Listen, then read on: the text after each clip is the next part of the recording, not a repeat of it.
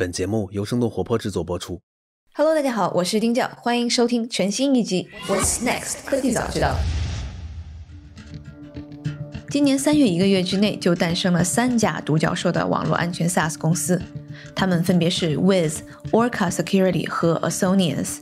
他们前后脚完成了新一轮的融资。这三家公司都非常的年轻。提供云基础架构安全的 With 成立于2020年，注重云安全解决方案的 Orca Security 成立于2019年，提供网络安全资产管理的 Asonius 则成立于2017年。有意思的是，这三家网络安全公司全是以色列的公司。Index Venture、Sequoia 投资了 Wiz，Orca Security 背后我们看到了 GGV 的身影。Asonius 最近一轮我们看到了 Lightspeed、Bessemer 等老牌基金的参与。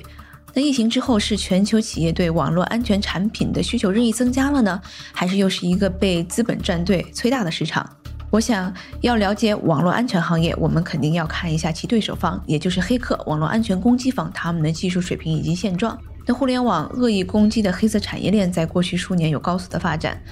比如，二零一六年九月二十日，一款名叫 Mirai 的恶意软件，它可以使运行 Linux 的计算机系统被远程操控，成为僵尸，以达到通过控制僵尸网络进行大规模的网络攻击的目的。那 Mirai 主要的感染对象是很多 IoT 产品，例如网络监控摄像机和家庭路由器等等。那这次攻击使得数个高访问量的网站无法正常打开，其中包括我们非常熟悉的 GitHub、Twitter、Reddit。Netflix 以及 Airbnb 等等，那整个互联网生态也对数据安全越发的看重。有的应用会因为安全问题被政府要求下架，也有企业的高管因此付出了代价。比如2014年，美国著名的零售百货公司 Target 因为客户的隐私数据泄露，时任 Target 的 CEO 被迫辞职。本期节目我们就安全问题展开了讨论，外部的环境对于开发者产生了哪些新的挑战和新的机遇？中美网络安全之间有哪些差距？国际局势的变化对于安全领域有哪些新的冲击等等？那今天我们的客座主播还是 Howie 徐，他是 Zscaler 人工智能和机器学习的 VP，嘉宾是龚峰敏博士，他是滴滴出行信息安全战略副总裁，滴滴美国研究院的院长，四二一天使基金的联合创始人。龚峰敏博士在网络安全领域有三十多年的经验。同时，也是连续创业家和天使投资人。他联合创始和担任高管的公司包括 Palo Alto Network、McAfee、FireEye、华为 Semantic 的合资公司，以及 Cyfort。好的，那下面就请收听我们这一期的节目。大家好，欢迎大家，我是哈维徐。Zscaler 的 VP of Machine Learning，最近几周其实，在安全领域其实有一些蛮大的融资的公司有很好的表现，包括有一家公司叫 Octa，有一家公司叫 Wiz，这两家公司几乎在一周之内啊、完成了独角兽的融资。然后我就在想，哎，最近啊、一个月其实是啊、有很多的安全 SaaS 公司的一些挺不错的表现，我就想请行行业的啊、专家来聊一聊。然后我我想这边就请一个我们在硅谷其实是呃大家几乎所有做安全领域的呃不管是工程师还是找搞安全研究的啊、华人工程师都啊、比较熟悉的龚峰明老师龚老师来一起聊一聊这一个 SaaS 的很好的一个这么一个机会。龚老师其实现在是滴滴信息安全战略的副总裁，但他之前做过很多个公司，包括比较知名的一家 palato Networks，现在也是一个几十个 billion dollar 的一个市值的一个公司的呃联合创始人，包括一些很多其他的公司，他在安全领域其实做了呃三十多年了，经验非常的丰富，而且对市场对产品。都有呃非常自己独特的见解，所以说我就想请他来一起聊一聊。龚老师，那个在我们开始之前，呃，有没有什么想补充的关于个人你你自己的经历或者怎么样？呃，我觉得还好，很高兴能够跟大家呃聊一聊吧。最近安全领域有一些独角兽的安全公司的融资，但是你你也提到，其实我们面临的挑战也是蛮多的。哪几个角度、哪几个维度，你觉得安全的领域其实是比以前的挑战更加多了？主要我觉得第一个吧，因为大家最熟悉的可能就是我威胁者吧，对吧？threat 这个维度，这个维度大家也知道。当然，我觉得可能最大的一点就是说，做 threat 的人，他们实际上是走在我们的前面，有效的利用了网络。啊，利用了移动，利用了比如说社会工程等等吧，所以这个从就是攻击这个维度，我们可能就不需要太多说吧。第二个维度非常重要的，实际上就是从业务的角度来说，随着大家呃利用各种更先进的技术，对吧？从大数据、机器学习，然后已经进到等于就是说，从互联网加，现在实际上整个让产业数字化嘛。所以这个时候呢，它实际上面临的就是一个是本身就是线上线下的结合和移动，呃，使得传统的比如说我们可以把呃消费者和企业的网络呀、呃基础设施呀这些东西可以分得很清。今天你就发现。随着对吧这种发展，业务的需求，大家可能就是在哪都在办公，所以从移动端到桌面啊，都是会有，比如说敏感信息、公司的信息、客户的信息都可能会存在吧。这是从业务的角度，业务的复杂度，不管是它从它用的技术，还是从它的分布和消费者和企业网络的这些边界的模糊。那另外一个当然随着去支持这个东西，就是整个 IT 的呃基础设施的一个变化。这个变化也就体现在对不光光是我们看到的移动化、云化，到今天也会看到就是整个的这个呃生态的这个概念，数据的利用变成了一个非常非常重要的各种业务赋能的一个环节吧。那在这个基础上，还有另外一个维度就是。在国际局势的日益复杂的时候呢，有两个吧，一些是出于这些国家对于他自己的公民的隐私的保护、数据的保护，出了一系列的法律法规吧。那同时还有另外一个在这里头的一个子的维度，就是说出于国家安全的考虑，或者说啊，在这个国际生态里头，嗯，大家对这个信任关系的处理还没有达到一个呃理想的境界，这个时候。也出现了，就是本身啊出于不信任或者是误解，然后就可能会有各种的呃设障或者限制，所以基本上这些都是一个大的维度，就是一方面我们对比如说数据啊、隐私数据、各种数据的保护、数据资产的数字资产的保护的要求越高，难度大。但是同时呢，就是说，大的环境，呃，让我们可以利用的手段和合作的这个空间也受到一些限制。对，谢谢龚老师。其实，呃，你在安全领域已经做了三十多年了，啊，我相信一开始的前面几年或者前面十年，虽然说搞安全的人也也不少，而且也是一个问题，但感觉好像那个时候的安全，不管是啊那些黑客啊怎么样，基本上是为了出名来做这么一件事情，啊，实际上没有太多的一个叫黑产产业这么一个说法，感觉是现在这个完全是一个产业了。你你觉得什么时候？后开始有这么大的变化，我相信这个变化不可能是一天之内。对，我觉得这个事情就说也可以再早一点的话，可能应该是。呃，十年都不止，就是这么说吧。就是说，可能一些大的，我们去看它的一个里程碑吧。那显然，刚刚开始的时候，整个姜丝网的出现，对吧？它已经是一个初步的一个黑产的生态，只不过就说它的这个复杂度，呃，还不是那么复杂。那个时候，对吧？可能大量的是用一些各种手段吧，去控制你的这些终端呀。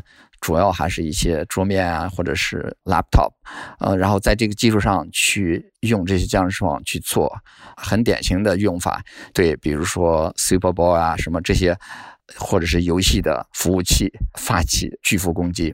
这是一个重要的里程碑。那另外第二个里程碑当然是在这个之后了，这个复杂度的提升就是大批的这些利用的这个 exploit kit toolkit 的出现。这个就很可怕了，就是说，从你去访问页面，然后就被感染嘛，他就去做 compromise，而且他可以对你做一定的 scanning 和评估，然后觉得你容易不容易和风险大小，就决定要不要去对你，比如说这个终端做感染。感染完了以后，才是后面的一套，对吧？malware 的下载，当然，这个还是从整个最终还是一个 malware 去控制，或者说，呃，渗透到一个内部网络吧，进入到内部网络的这种状况。那今天实际上还有另外一个维度，也是说它已经出现了，比如说有整个的设计。啊，和规划，包括前几年已经出现在美国也出现过，对吧？有，呃，有人一起做了这个设计了一套，然后去实现 pump and dump，它是针对的是股市来搞的。但是这个时候，它一定是说，包括选择，对吧？比如说银行呀、投行的这些客户，怎么通过社工或者是钓鱼的形式去对他们做感染？感染完以后，用什么样的，对吧？malware 的 payload。然后再去做 pump and dump，那就完全就变成了一个对吧？有体系的，然后有它自己的生态链的这样一个黑产。整个就是过去，我觉得甚至说过去十五年都是一直在做这个变化，他们的能力越来越强。我们从节目中走开一下，生动活泼最近和辉瑞制药联合制作了一档关于医药行业的新播客，叫做 Pfizer Express。这档节目中，我们和医药科学领域的专业人士讨论大家时下最关心的各种医疗健康话题，比如疫苗话题，比如打工人最关心的焦虑失眠问题，或者是如何从医学角度看抗癌电影《送你一朵小红花》等等。那我们邀请你和辉瑞一起放松心情，与我们一同开启不可思议的医药科学之旅。感兴趣的朋友可以在苹果 Podcast、喜马拉雅、小宇宙等等音频平台上面搜索 Pfizer Express（P F I Z E R Pfizer E X P R E S S Express） 订阅这档节目。那当然也可以在这些平台的生动活泼账号下找到这张专辑。那下面我们再回到节目当中。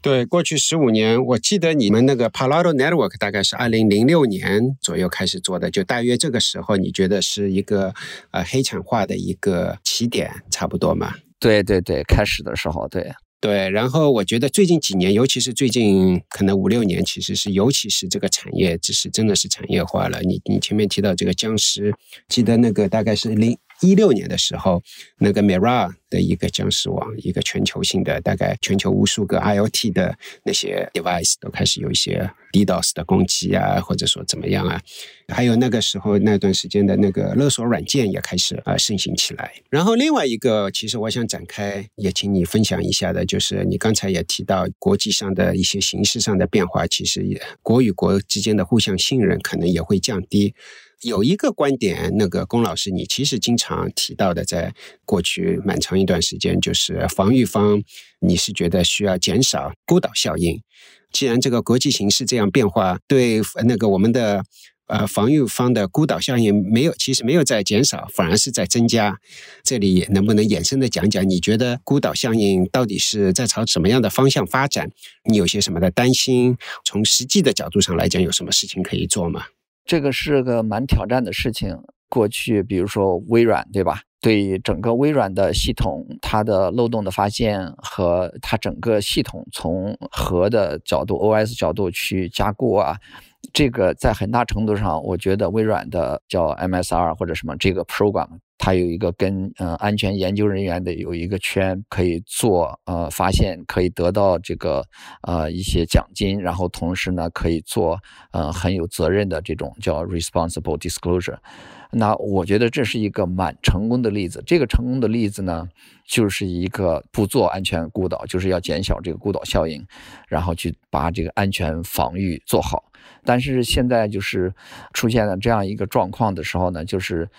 肯定还是，当然是两个维度嘛。一个维度是很明确，可以理解，就是说，可能对于比如说公民的隐私呀、敏感信息呀，因为这些它的一个暴露在网上，然后也会造成被黑产来捕获，对吧？然后这个捕获以后，然后又变成进一步对这些公民啊、对消费者造成伤害。这个从一个国家的角度保护公民，这个。是一个很明确的、很明显的一个事情是要做的这个目标，但是呢，就是比如说跟一些其他的，比如跟跟国家安全相关的，确实这个时候就会比较难，嗯，也是一个现实的问题，我们不得不面对。我我感觉到，就说也可以说，嗯，是一个具体的抓手，当然一下子解决不了这个问题，嗯，但是我也已经看到一些创业公司研究人员已经开始积极的在这方面做努力，我们应该主动的去开始探讨和呃研发整个一套可以嵌入到各种应用和数据的应用的场景应用里面的，嗯，在第一时间就要考虑到。为了比如说安全的防护，然后这个数据怎么保护、怎么共享、怎么样去对它做一个安全的共享？这种安全的共享，不光光是说房子的泄露嘛，同时它有一个就是对隐私的一个保护，呃，有一个托密啊，各种的，就是本身还要有认证、有责任的共享，还可以追责。所以这一块，我觉得这是一个可能从我们做安全的。作为一个行业吧，那我们是如果说主动的在这块做创新，把这个问题能够有一个比较好的解决的方案吧，呃，这样的话可能有助于就是反过来推动良性的、理性的各种的，比如说法律法规，同时也可能就是变成是对我们安全行业的一个赋能。对我是希望看到这一块大家有更多的创新。这一点其实我是想稍微追问一下，因为我这一块其实我过去呃一段时间看的也是蛮多的。至少如果你这个问题五年前来问我的话，我会觉得把安全放到应用里面去，听上去是一个很应该或者说是很自然而然的事情，但实际上是一个悖论。因为在写应用软件的时候，大家都是速度越快越好，能不考虑安全尽量不考虑安全。因为你想，你连这个安全这个应用程序可能都没开始卖了，或者说都没有一百个、一千个人那个买你的东西，你去花那大量的精力去考虑安全，其实是。浪费时间。你要先想好，我怎么使得能够有一万个人、十万个人来用我的东西。等到真的有了时候，我再去思考安全。这是人性的驱使吧？就使得这也是为什么过去那么长的时间来讲，其实那个要把安全嵌入到。应用程序里面去，其实是一件违反人性的一件事情，或者说违反公司开发软件这个流程的一个很自然而然流程的这么一件事情。我想问问你，就是你看到一些什么样新的，不管是技术也好，或者说是理念也好，使得你觉得，哎，现在有这些呃嵌入到那个应用程序里面，比以前要自然多了，或者说比以前更加现实多了，也能不能分享一下具体的那个你看到的是什么吗？实际上，包括软件开发的，他定的目标，他也是受到，就是说他的软件是要做什么用，然后在这个环境里头，他有没有比他的用户能够用到他的软件，用到某一个，比如说 mobile 的一个功能更重要的制约条件。我觉得今天这个问题，这个环境在改变。我也听到有一些人在讨论，就用一个词嘛，就是说叫归零风险。如果说一个基本的考虑没有考虑到，一旦出现了俗话，我们说就是犯了事儿，然后结果一个大棒子下来，应用就下架了。那这个时候，我觉得如果有人踩了这个坑，他的那个策略和他的这个规划就思考就不太一样了。所以，确实，我认为今天这个大的环境在改变。嗯，当然细节里头确实有一个度的把握。回到你刚才说的那个，比如说举一个例子，就是说之前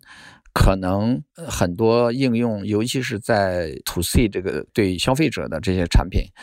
以前我觉得有很多的产品，首先对数据的收集就是不负责任的，然后同时它没有概念说什么是敏感数据，什么是隐私数据，什么是非敏感数据。那么这个时候，本身在设计、在收集到存档各个环节，它都没有一定的设计上的隔离。那么这个时候，像这样一种事情，在今天这个环境底下，如果说考虑到不光光是现在、今天，然后你要考虑到哪怕是明天，我觉得做创业，大多的公司最少是要考虑到明天，没考虑到明天，呃，我觉得很危险，对吧？所以这个时候，那那个问题你就应该去思考了。起码你在存储、在处理这些数据有一定的隔离。那么一旦后面你要去做一个处理，起码你要去做管控啊，你就有抓手，而不是说把整个系统要重新重构一遍、写一遍。我说的意思是，起码在这个维度上来说是应该可以做的，而且不应该说对你整个快速的交付会影响很大，因为可能一个核心的问题就是说，你做这样一个应用，不管什么，你对你整个这个创业公司呀，你的业务，你成功的定义是什么？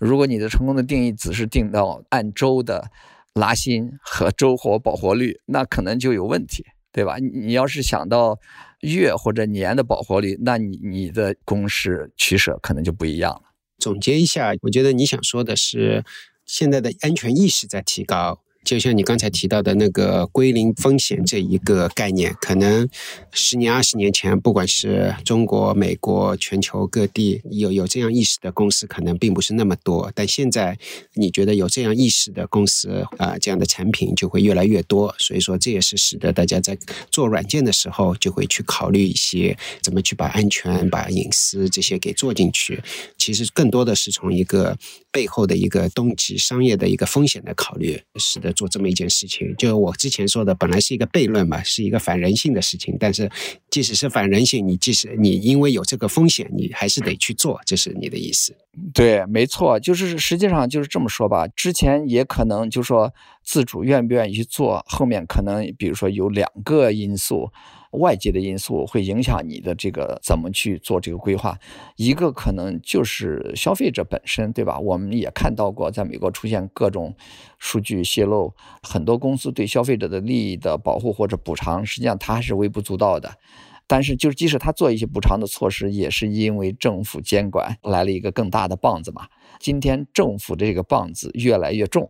使得这些企业不得不对这个做重新的评估了。对，一个是政府，我觉得另外一个是公司，呃，尤其是那个欧美的公司，他自己把这个安全的，比如说数据的泄露，把这件事情看得也越来越重了。记得是应该是二零一四年的时候吧，那个美国零售公司之一 Target，它有一个比较大的一个数据泄露，它的 CEO 就因为这件事情辞职了。这应该是财富五百公司里面第一次，历史上第一次大公。司的 CEO 是因为安全的原因而而辞职，这件事情其实对很多其他的公司的 CEO 其实都都是有，或者说董事会都是有蛮大的一个提醒，就觉得哎，大家现在要考虑的事情就变成了不想让我的名字或者公司的名字出现在第二天的华尔街呃日报的首页上面啊。如果说出现的话，我自己的乌纱帽没有，然后对公司啊也会有比较大的伤害吧。当然这件事情，我觉得全球。可能还不完全一样。我觉得欧美的公司在这方面，尤其是董事会，他会对这件事情觉悟会高一点。在全球其他一些地方，还是在可能欧美十年前的那那个样子。即使有个安全事故啊，再怎么样也轮不到我 CEO 啊下台。然后，那我们那个回到我们开始提到的话题，就是哎，最近就三月份的时候，其实有两家比较大的一个。安全公司的融资事件，一个是 Orca，还有一个是 Wiz，这两家公司都是呃非常短的时间就变成一个独角兽的公司了。我想请龚老师先先先讲讲你对这两家公司的所所处的行业，他们所做的事情，能不能稍稍微介绍一下？然后如果说有任何评论关于哎为什么他们那个融资，他们的那个火箭式的这么一个估值的增长，有有些什么看法，也可以提提，我们可以讨论一下。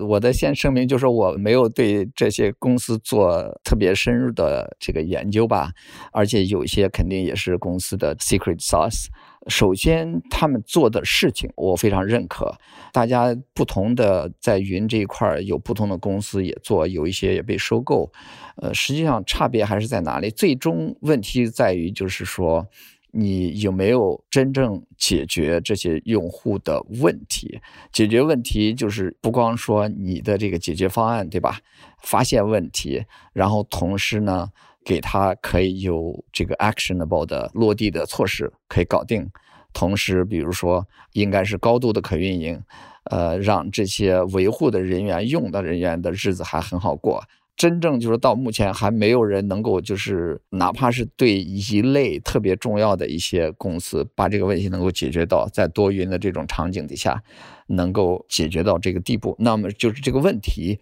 确实是还没有被解决。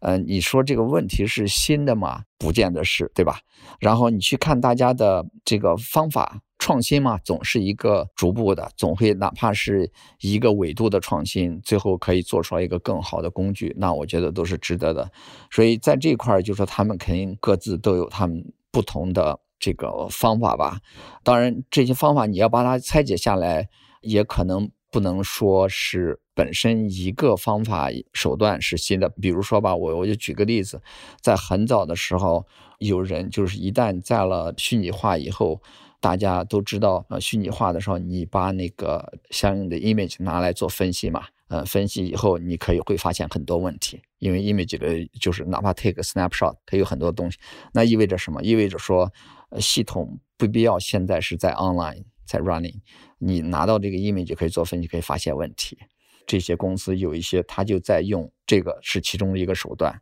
比如说他也会用机器学习的方法去做一些，比如说异常检测。异常检测是一个很通用的词嘛，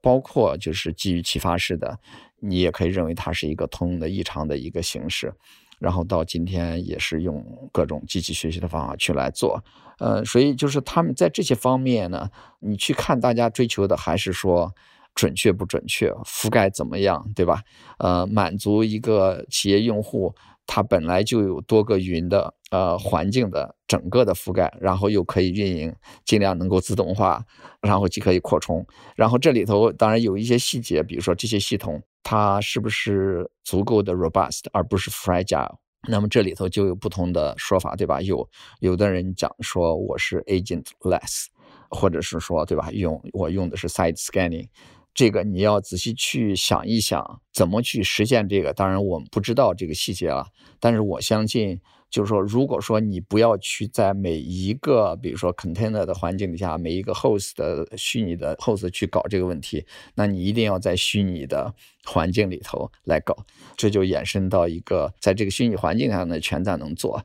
所以这些，我觉得这些方法都是很 make sense，而且大家都要做，就是最后实际上差别就在于。你到底能够做了多少个环境，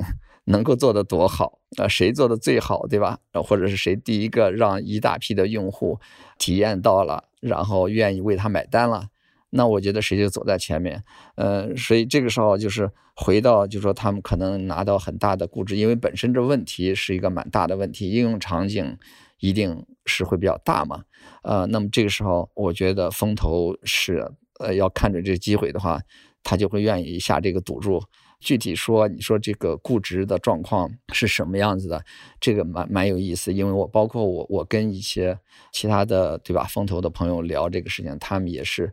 他们说今天在这个疫情的状况下，会限制他们能够去广泛接触，就是一个是新的创业公司初创的，可能这个 case 啊 candidate 也池子是减少了一些。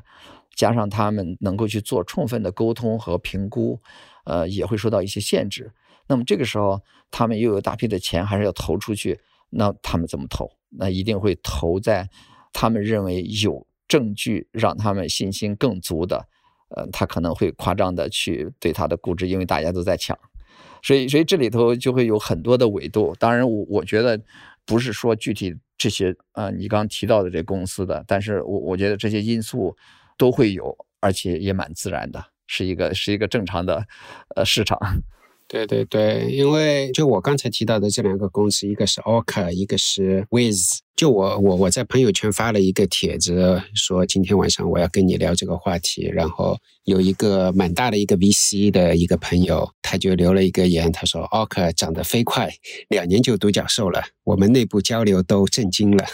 那是 o k。然后 Wiz 我自己看那个数据，我自己看了也是蛮震惊的。去年十二月份的时候，也就半年都不到，也就短短三四个月前，他融了一轮，呃，五亿美元。然后三月份就又融了一轮，估值就变成一点七个 billion 估值，我就觉得哇，个人也是认为，我觉得资本方的那个推波助澜是肯定是一个蛮大的一个要素在里面，不只是一个公司内部或者说市场。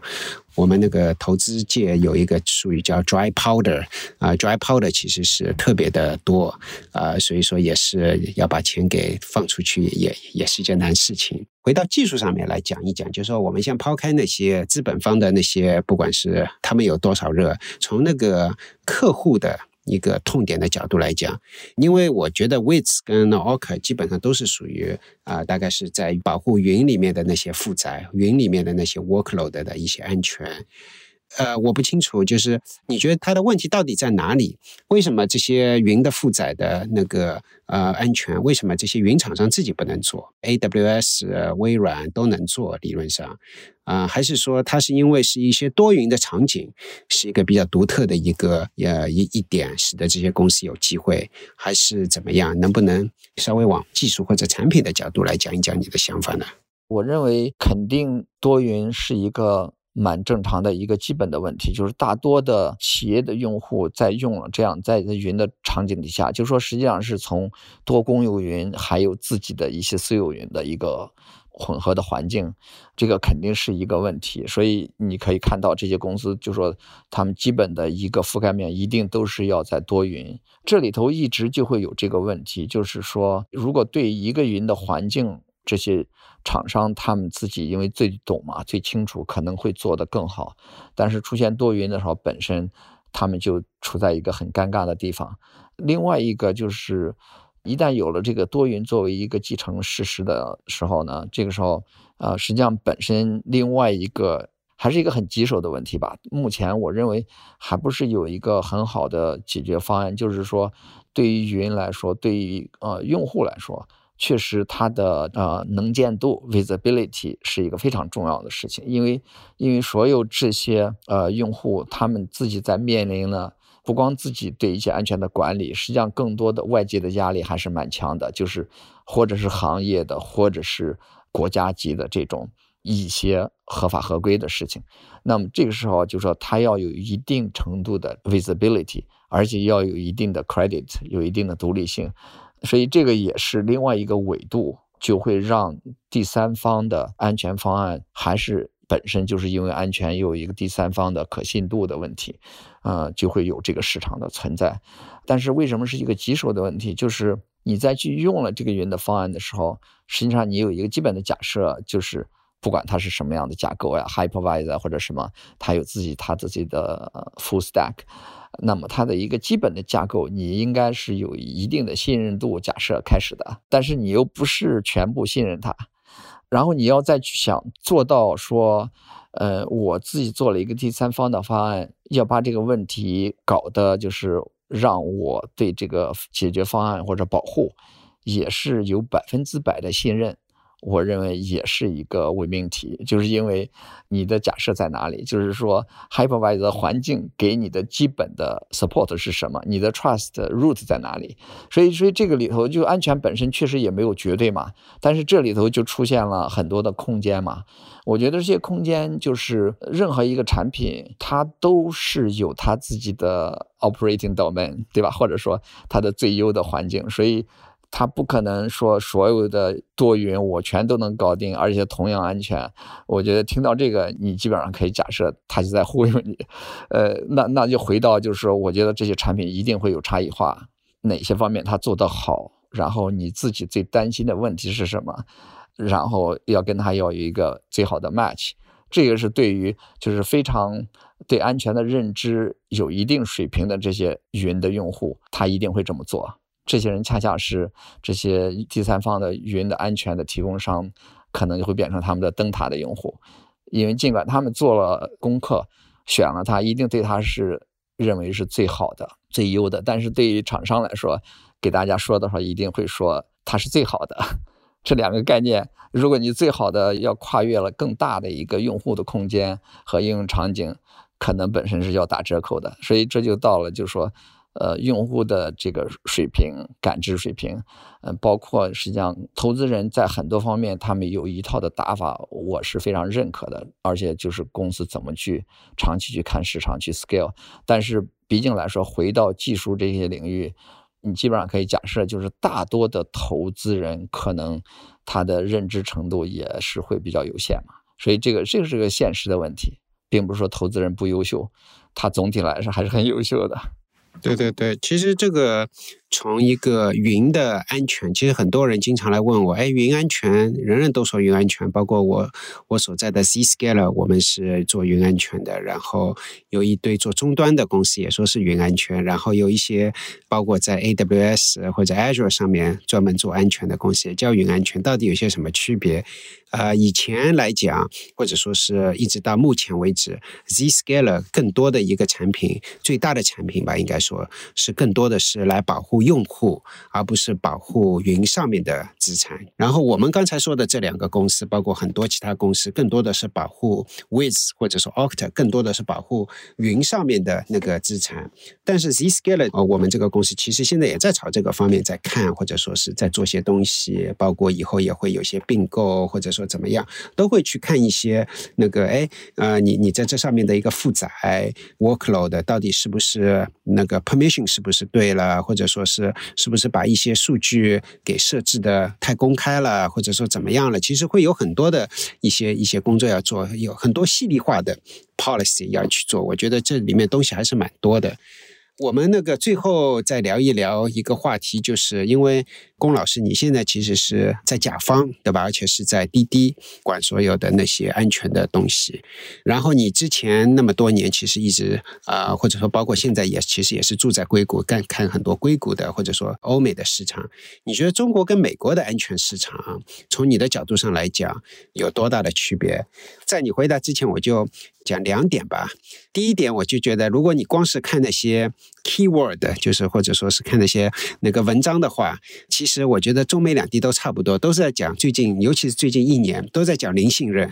啊。美国几乎大概恨不得有几百家公司都说我是做零信任的。中国好像好像我的感觉，虽然说我没有研究特别细，但感觉只要我偶然看到一家公司也说是在做零信任的，从这个角度上来讲，我觉得好像呃中美那个差了不多。但从另外一个角度上来讲，我觉得安全的意识还是蛮不一样的。就像我刚才说的，现在的一个在欧美的，尤其是大公司，它的 CEO、它的董事会都会觉得，哎，你要把安全的东西给提高到足够的警惕性。我不想在呃华尔街的。日报的首页，呃，出来，否则的话，你可能乌纱帽保不住。但是中国感觉好像，啊，即使出点事情也没事，照样往前走。反正我觉得一年前好像有个公司威盟，然后它的数据是呃删掉了还是怎么样了，感觉好像照样 照样公司往前走，也没什么人要要担责任。可所以说我感觉这还是蛮不一样的。所以说，呃，基于这两两个我的比较远的去观察，但是你是比较近的角度，能不能讲讲？你的一些看法，可能总体上来说，就说对安全的认知和对安全的重视程度和投入程度，确实，我觉得中美都在加强这个投入。在一定程度上，可能在中国呢，往往他们可能企业的反应，在一个大的环境或者政府监管的这种压力底下，他可能会动作会更快，会更猛一些。这是从这种姿态的角度来说。当然，从实践水平上来说，可能还是会存在一些差距。就是说，可能中国的从就是安全预防，嗯，就是从 Defender 的角度来说，可能还会有一些起码这个是指的是平均的这些企业，我们来说的话，呃，可能会晚那么几年。因为这个主要原因也在于，就是整个我们的就是业务它的信息化和整个这些。体系化的管理，整个这个水平，这个实践呢是还是落后，本来就落后的美国比较多嘛。近几年会有一些发展，但是都是由，比如说由这个呃互联网啊新兴的这些公司来带动的，还有一大批的，呃，尤其是对吧？就这种呃生产啊什么这些制造业的大批的实产的这些公司，可能就是他们的实践水平，就是 IT 和 infrastructure 的实践水平本身就低，所以这样的话，就是他们对于安全的实际的这种落地的实践水平，呃，尤其是因为讲到对企业的保护的话，我觉得这个水平实际上是非常重要的。呃，确实还有一些落后。当然，这个体现在可能，呃，如果去看一下一个原因、一个背景，也可以说是原因，也可以说是今天的看到的一个现象，还能说明这个问题。比如说，今天在国内的安全厂商，呃，和用户之间吧，就是都是还有一个，嗯，相对来说不是非常理想的状态，就是说所有的产品。都会说，我基本上大同小异吧。别人有的功能，我都会有，也可能它是体现在用户界面上面对吧？我该有可以配置的，或者可以去点击的都有，这就是一个问题。就是这个之所以成为，嗯，销售一个产品，对吧？从乙方卖给甲方，就是很多的大批的这甲方，之所以还是成为一个很重要的一个标准吧，就说明就是首先是在用户方。他的对安全的问题的认知还没有办法去分解到，我真的问题优先级焦点在哪里，对吧？呃，哪一个问题搞定了，可能是一石二鸟、一石三鸟的，嗯，所以别的东西就不重要，也可能我从来都不用。所以他现在就没办法做这个决策。对，所以说客户的教育程度是还是比较低，使得你那个，所以说从一个厂商要去卖东西的话，也是会比较困难。那你觉得差几年呢？啊，我觉得你不能用滴滴的水平，滴滴有一方面有你这样的一团队，但是其他的公司，你觉得或者说多数的公司，你觉得跟美国差个是两三年、五六年，还是甚至于更多？我觉得三五年应该还是还是有的。那其实也还好啊，三。五年，啊，对对，我们只能说是一个，就是一个，我们实际上做了一个平均，这个平均其实有时候很难说，确实它会跟，比如跟行业啊，按行业去分，可能都会不一样。那你像你现在你在在甲方，估计也是不断的有公司来跑来，呃，到你这边来，不管是终端的、网络的，还是各种各样的呃方案，肯定也卖。是不是也是一个状态？就是几乎呃，恨不得每一个公司都说我是做零信任的，呃，是不是这个状态啊？我很好奇。对，现在有很多公司，他们产品都会说他们都是在只是在做零信任嘛。确实，零信任就变成大家作为一个一个很好的一个词来说的。所以这个东西就是现实就是这样子。但是就是对，比如说有认知能力比较高的公司，那一定会。谈话一定要到下一个层面才会说，到底你做的什么东西对我有用，而不是说有个临身的这个词就可以去搞定一个问题。那我们今天这个我们两个人的交流就到这里，然后谢谢那个龚老师讲了很多你关于不管是中美的那个安全的，就是企业对于安全的认知的差距，导致他们对产品的理解啊，或者说需求会有啊蛮大的不一样，还是从最开始你讲的那些。不同的纬度，从那个业务需求，从那个国际政治形势的变化，甚至于对这个安全领域，其实都是有蛮大的冲击。谢谢你给我们讲一讲那个你对整整体的这个安全行业的一些观察。啊，顺便谢谢那个我们这边的制作小朋友，那个一起来把这个节目录音啊什么。啊，谢谢大家收听，然后我们下次再见，谢谢。好，谢谢浩伟，谢谢大家。这期 What's Next 科技早知道就到这里了。听完之后，如果你有任何的想法，欢迎在评论区里面给我们留言，我们每一条都会认真的看。如果你喜欢我们的节目，请记得给我们五星或者好评，分享给更多的朋友，也会对我们非常有帮助。你也可以单独写邮件给我，邮箱地址是听 t i n g at 声点 f m，我都会一一回复。